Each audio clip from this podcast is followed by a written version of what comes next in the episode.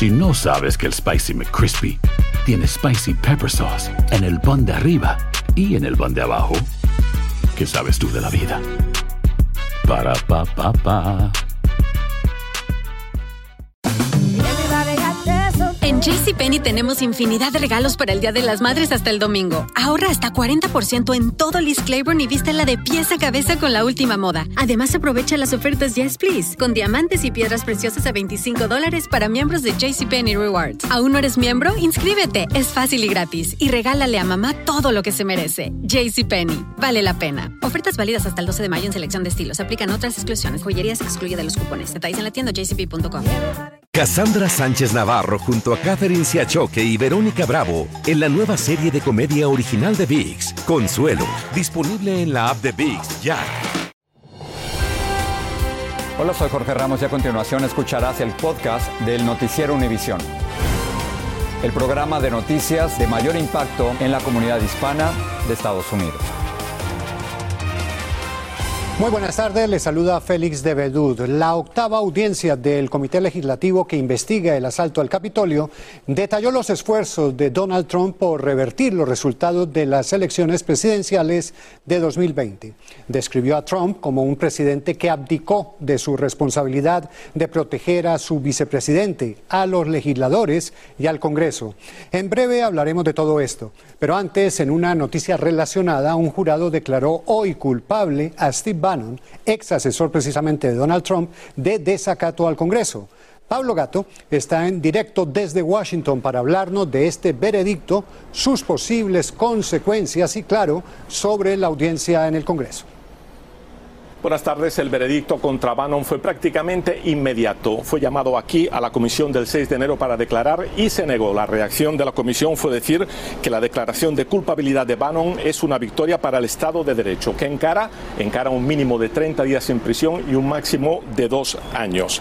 El juez decidirá el próximo 21 de octubre su sino. Por otra parte, se supone que Bannon apelará. Por otra parte, las audiencias continúan y la última fue seguramente una de las más controvertidas. Veamos.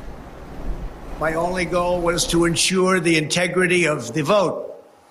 En estas tomas se ve a Trump preparándose para grabar su mensaje al país el día después del asalto al Capitolio. Molesto, se niega a aceptar que había perdido las elecciones. But this election is now over. Congress has certified the results. I don't want to say the election's over. I just want to say Congress has certified the results without saying the election's over, okay? And to those who broke the law, you will pay. We love you. You're very special. El día anterior había dicho a los insurrectos que los amaban y que eran muy especiales. La comisión investigativa también mostró vídeo del senador republicano por Missouri, Josh Hawley, escapándose corriendo del Capitolio. Momentos antes había levantado el puño en señal de apoyo a los insurrectos. También se compartió el testimonio de un agente de seguridad de la Casa Blanca que dijo que se estuvo muy cerca de disparar a matar a los insurrectos porque se acercaron demasiado a Mike Pence, así como fotos de los legisladores escondidos durante el asalto. Y al líder republicano del Senado, Mitch McConnell, llamando al secretario de Defensa para pedir ayuda. El abogado de la Casa Blanca declaró que Trump no pidió ayuda para el Capitolio. Trump cometió negligencia en el cumplimiento de su deber como presidente, afirmó el comité. El panorama legal y criminal de Trump se está complicando mucho. Trump afirma que la comisión está politizada y que no hizo nada ilegal. En junio, el 67% de los republicanos pensaba que le robaron las elecciones a Trump, pero la última encuesta indica que el número ha bajado al 55%. En Washington, Pablo Gato, Univisión. Un hombre portando un arma cortopunzante aparentemente intentó apuñalar a Lee Zeldin, candidato republicano a gobernador de Nueva York. El incidente tuvo lugar durante un acto de campaña en la localidad de Fairport. Zeldin frenó la mano del asaltante y otras personas ayudaron a someterlo. La policía lo identificó como David Yakunovis, de 43 años de edad. Una declaración del médico del presidente Biden reveló que ha mejorado de los síntomas de COVID que contrajo, pero que continúa con tos y ronquera. Biden apareció hoy de manera virtual desde la Casa Blanca en una reunión con sus consejeros, donde abordó los esfuerzos para bajar los elevados precios de la gasolina. Se le vio animado, pero con tos persistente. También dijo que sentía que se sentía mejor de lo que sonaba. Y la Corte Suprema de los Estados Unidos negó la solicitud del gobierno del presidente Biden de restablecer de inmediato su política de prioridades de deportación. La decisión no es definitiva porque la Corte planea revisar todo el proceso de las deportaciones con más tiempo, pero mientras tanto podría aumentar el riesgo de expulsión para muchos inmigrantes, como nos explica Luis Mejita. El Servicio de Inmigración tiene ahora luz verde para arrestar a cualquier indocumentado. En un revés al presidente Biden, la Corte Suprema dice que el gobierno no puede imponer prioridades de deportación, no puede enfocarse en los indocumentados peligrosos y dejar tranquilos a quienes no son una amenaza. Todos están sujetos a ser expulsados del país. Está malo. Estaría bien que dejara a las personas que no cometemos de errores, aún eso trabajamos porque tenemos una familia que mantener. Entendiblemente la decisión ha dejado a muchas familias nerviosas, pero no significa que inmigración vaya mañana a deportar a los 11 millones de indocumentados que hay en el país. Aunque quisiera, la agencia no tiene los recursos. Lo que sí quiere decir es que aquellos que están ya desafiando órdenes de deportación están primeros en la fila. Esas personas ya son elegibles para que ICE pueda detenerlas otra vez más y sacarlos necesitas estar preparado con tu abogado o abogada de inmigración si es que tienes esta orden y posiblemente pedir lo que se llama una stay of removal. Al eliminar las prioridades de deportación, la Corte Suprema le dio la razón a Luisiana y Texas, que demandaron al gobierno federal. Quienes defienden a los inmigrantes lo ven como un muy mal precedente. ICE puede ah, deportar a las personas sin verificar que esas personas tienen familias aquí o que tienen muchas raíces y muchos años en este país. El revés para el presidente Biden puede ser temporal. La Corte Suprema de la Nación tiene la última palabra, pero todavía no la ha dado. Los jueces decidieron considerar el caso de las deportaciones en la temporada de diciembre. En San Francisco, Luis Mejid, Univisión. Un jurado especial de Ohio impuso dos cargos de violación a Gerson Fuentes, el hombre acusado de abusar sexualmente de una niña de 10 años de edad, a la que tuvieron que trasladar a Indiana para que pudiera abortar. La policía dice que Fuentes, de 27 años, confesó haber violado a la menor por, por lo menos en dos ocasiones. Fuentes permanece en la cárcel del condado de Franklin sin haber logrado pagar una fianza de 2 millones de dólares. Y en Mississippi, un juez ordenó que permanezca tras las rejas Ethan Crumbley, el joven de 16 años que asesinó a cuatro estudiantes, hirió a siete más en una secundaria en noviembre. Crumbley tiene que regresar a la corte cada mes para que el juez decida si debe permanecer detenido como adulto o si lo debe enviar a una cárcel para menores de edad. Su juicio será el 25 de agosto. Y la policía que encontró a las víctimas del ataque a la secundaria de Parkland, Florida, testificó hoy en el juicio al asesino confeso, Nicolás Cruz. El jurado decidirá si Cruz merece la pena capital o cadena perpetua por haber asesinado a 17 estudiantes y empleados del colegio. Danay Rivero está siguiendo el juicio. La primera semana de la audiencia de la fase de sentencia de Nicolás Cruz se revivieron momentos desgarradores a través de los testimonios de quienes sobrevivieron a la masacre que este perpetró el 14 de febrero de 2018 en la escuela Marjorie Stoneman Douglas de Parkland. Christopher McKenna señala hacia el agresor para confirmar que se lo encontró en la escalera de la escuela antes de que éste asesinara a 14 estudiantes y tres trabajadores. Anthony Borges vivió para contar las secuelas que Cruz le dejó. Cinco disparos en diferentes partes de su cuerpo. Yo no soy yo para estar decidiendo si matar a alguien o dejarlo vivir. Simplemente aquí no es, él no es el único que tuvo la culpa. Más de un maestro rompió en llanto al testificar. Wanted to stay with the students that couldn't go, and the police officer told me to quickly get out and that he would help the students. Ayer la fiscalía explicó a las 2 y 21 de la tarde que había perpetrado la masacre. Minutos después escapó del plantel. En este video de vigilancia de un restaurante Subway se le ve cuando llegó y pidió una bebida a las 2 y 52. Luego se dirigió a un McDonald's donde se sentó al lado de John Wilford, un estudiante que salió ileso del tiroteo. Uh, he asked me for a ride. Um, he was pretty insistent on it, and I said no. Michael Leonard testificó, es el policía que encontró a Cruz. Primero respondió al lugar del tiroteo y después se dirigió a McDonald's. Pero no lo encontró y recorrió una zona residencial. A las 3 y 41 de la tarde vio a alguien con la descripción similar a la de Cruz, entonces se realizó su arresto. Hoy algunos policías e investigadores testificaron sobre lo que encontraron cuando llegaron a la escena del crimen. También los médicos forenses dieron detalles sobre las heridas que sufrieron las víctimas mortales. Desde Fort Lauderdale, Florida, Danay Rivero, Univision. El gobernador de California, Gavin Newsom, firmó una ley de control de armas esta mañana. La medida es la respuesta a dos recientes fallos de la Corte Suprema, que según Newsom socavan las leyes estatales de seguridad para armamentos. Desde Los Ángeles, Jaime García nos tiene los detalles de la legislación y sus repercusiones en la lucha contra la violencia con armas. En una cruzada frontal por el control de las armas en California, el gobernador Gavin Newsom firmó en el Colegio Comunitario de Santa Mónica la última de 12 nuevas leyes estatales contra la fabricación, venta y uso criminal de las armas de fuego. no No hay manera que nos nieguen movernos en esta dirección, señaló el gobernador, quien abrió la puerta para que cualquier persona en California pueda demandar a fabricantes, importadores, distribuidores y vendedores ilegales de armas de fuego, requiriendo el pago de 10 mil dólares por los daños provocados por el uso ilegal de un arma. Esperamos desafíos legales, nos dijo el procurador de California pero aclaró que esta ley contra las armas está cimentada en los mismos principios contra el aborto que usó la Suprema Corte recientemente.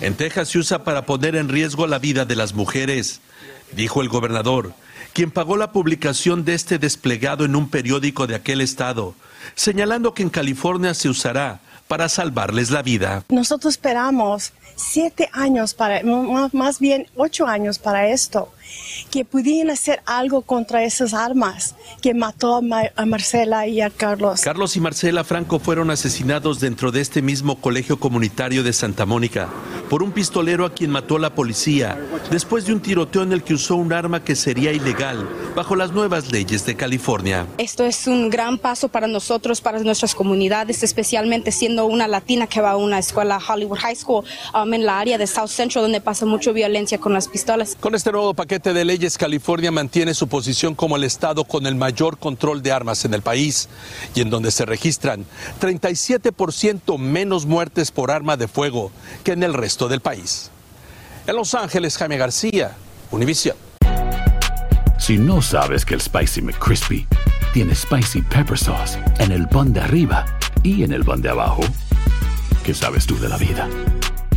Para, pa, pa, pa. Cassandra Sánchez Navarro junto a Catherine Siachoque y Verónica Bravo en la nueva serie de comedia original de VIX, Consuelo, disponible en la app de VIX ya. Estás escuchando el podcast del noticiero Univisión. Vamos ahora con la tercera parte de la serie sobre la epidemia mortal del fentanilo en los Estados Unidos. Vilma Tarazona nos muestra las crudas imágenes de la sobredosis y cómo las autoridades sanitarias y organizaciones cívicas se valen de la naloxona, un antídoto para tratar de salvar vidas. Esta es la lucha frenética que libran a diario policías y bomberos en las calles para salvar vidas que el fentanilo amenaza llevarse. En una carrera contra el tiempo para reanimar personas inconscientes desplomadas que no pueden respirar. Esta mujer no volvió a despertar. La sobredosis de fentanilo causa muerte por asfixia. Pero cuando el fentanilo se une a ciertas partes del cerebro, paraliza esa capacidad de, de respirar. Más de 100.000 murieron el año pasado por sobredosis de opioides, incluido el fentanilo. Bro, wake up. En esta gasolinera encontraron a dos hombres y una mujer sin señales de vida. This time we're realizing we have probably an overdose, a triple overdose at that. En estos casos, el último recurso es la naloxona. Es una especie de antídoto en forma de spray que revierte el efecto de la sobredosis por opioides. Este desamparado recuerda que la naloxona lo revivió tras una sobredosis. Una vez me, a mí me, me, me salvaron la vida. Pero dice que necesitó más de una dosis. Me dieron una y, y que no, no respondí bien. Y luego me iban a dar otro. Asegura que volvió a nacer. Es cuando desperté, desperté y ah, sí, me salvaron la vida. Lili Gómez también vive en la calle y dice que ha visto muchas resucitaciones con la naloxona. Eso ha salvado muchas vidas porque muchas personas se han, ah, como quien dice, muerto y han revivido para atrás con eso. Existen organizaciones que distribuyen naloxona gratuitamente a la población desamparada en el país. Según cifras oficiales, la sobredosis de opioides, principalmente fentanilo, es la causa número uno de muerte dentro de la población desamparada de California, que es la más grande del país. La adicción no discrimina. Por desgracia, nuestra comunidad hispana cada vez está más y más afectada por el fentanilo. Lili recuerda cuando el fentanilo llegó a esta calle donde vive. Ese es el que está tumbando a la gente ahorita. El fentanilo es 50 veces más potente que la heroína y mucho más barato. Muchos que nunca les ha pasado nada, a mí no me hace nada, estoy bien fuerte, ¡pum! Se cayeron aquí como unos seis. La sobredosis de opioides está lejos de acabar, pese a la ayuda gratuita que ofrecen muchas ciudades para combatir la drogadicción. En Los Ángeles, California, Vilma Tarazona, Univisión. El número 988 de prevención del suicidio recibió más de 96 mil llamadas, textos y chats en la primera semana de operación. El volumen de personas que se pusieron en contacto con esta línea de emergencia aumentó en un 45% con respecto a la semana anterior, a la transición y en un 66% con respecto a la misma época del año pasado. Y el sobrino de Pablo Escobar Gaviria, capo del cartel de Medellín, quiere que la justicia investigue a su padre por el atentado en 1989 contra un avión en el que murieron 107 pasajeros. Nicolás Escobar le contó sus sospechas a Gerardo Reyes de Univisión Investiga. El avión explotó en el aire al sur de Bogotá. El atentado se le atribuyó a los extraditables, un grupo de narcotraficantes liderados por Pablo Escobar. Los narcos querían matar al candidato César Gaviria y pensaban que el político abordaría el vuelo. El cartel de Medellín veía en el entonces candidato presidencial César Gaviria eh, una amenaza, digámoslo, frente al tema eh, de la extradición. Hoy, 32 años después de la tragedia, el hijo de Roberto Escobar Gaviria, hermano del capo del cartel, acusa a su padre de haber sido el cerebro de la ejecución del atentado, según se lo explicó a Univisión Investiga. El responsable directo del atentado contra el avión de Avianca fue Roberto de Jesús Escobar Gaviria con cédula 82. Vive en Medellín, jefe del cartel de Medellín vinculado a muchas cosas, pero nunca a la que verdaderamente y que más fuerte cometió, que fue el atentado del avión de Avianca. Nicolás Escobar basa sus señalamientos en conversaciones con un escolta de su padre que se convirtió como en un hermano suyo, según explicó. Se trata de Darío Usmacano, asesinado después del atentado. ¿Y por qué usted hasta ahora está hablando de esto? No acostarme a dormir todos los días con el, con el remordimiento dentro de mi cabeza de que sé algo que pasó y que va a quedar en la impunidad. Roberto Escobar, quien vive tranquilo en Medellín, no respondió llamadas ni un cuestionario de Univisión. La empresa de envíos FedEx anunció que recortará su servicio en ciertas regiones poco pobladas, eliminando las entregas en días domingo a partir del 15 de agosto. El recorte afectará un 20% del territorio de los Estados Unidos. La medida es parte de un plan para aumentar la eficiencia y reducir los costos.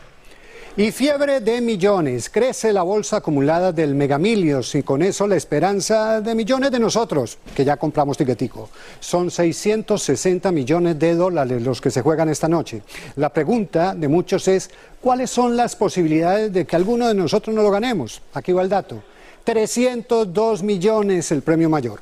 Ha crecido tanto porque no ha habido ganador en tres meses. Blanca Rosa Vilches toma la temperatura de la fiebre millonaria. Es el tercer acumulado más grande en la historia del Mega Million del estado de New Jersey y el noveno en todo el país. Nadie quiere perder la oportunidad de ganarla a través de los 45 estados de la nación en donde se juega. Yo juego las fechas de mis hijos. Como son seis números, esas fechas yo las juego. Ya tengo mucho tiempo, pero un día de tantos puede hacer que peguemos con algo.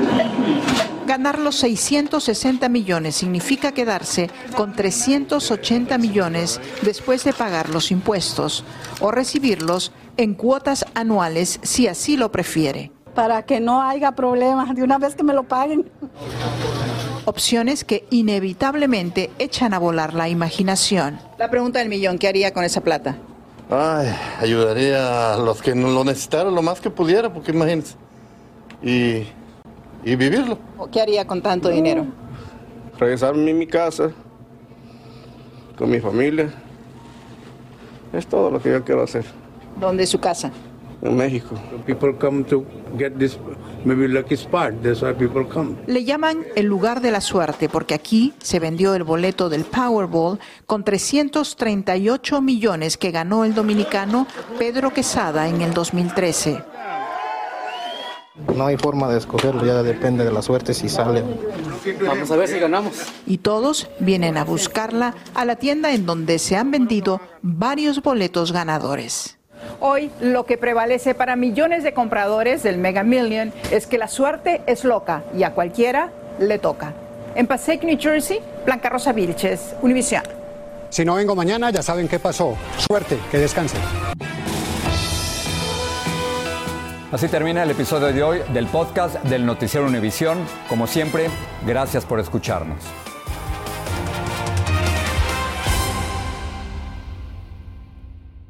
Cassandra Sánchez Navarro junto a Catherine Siachoque y Verónica Bravo en la nueva serie de comedia original de VIX, Consuelo, disponible en la app de VIX ya.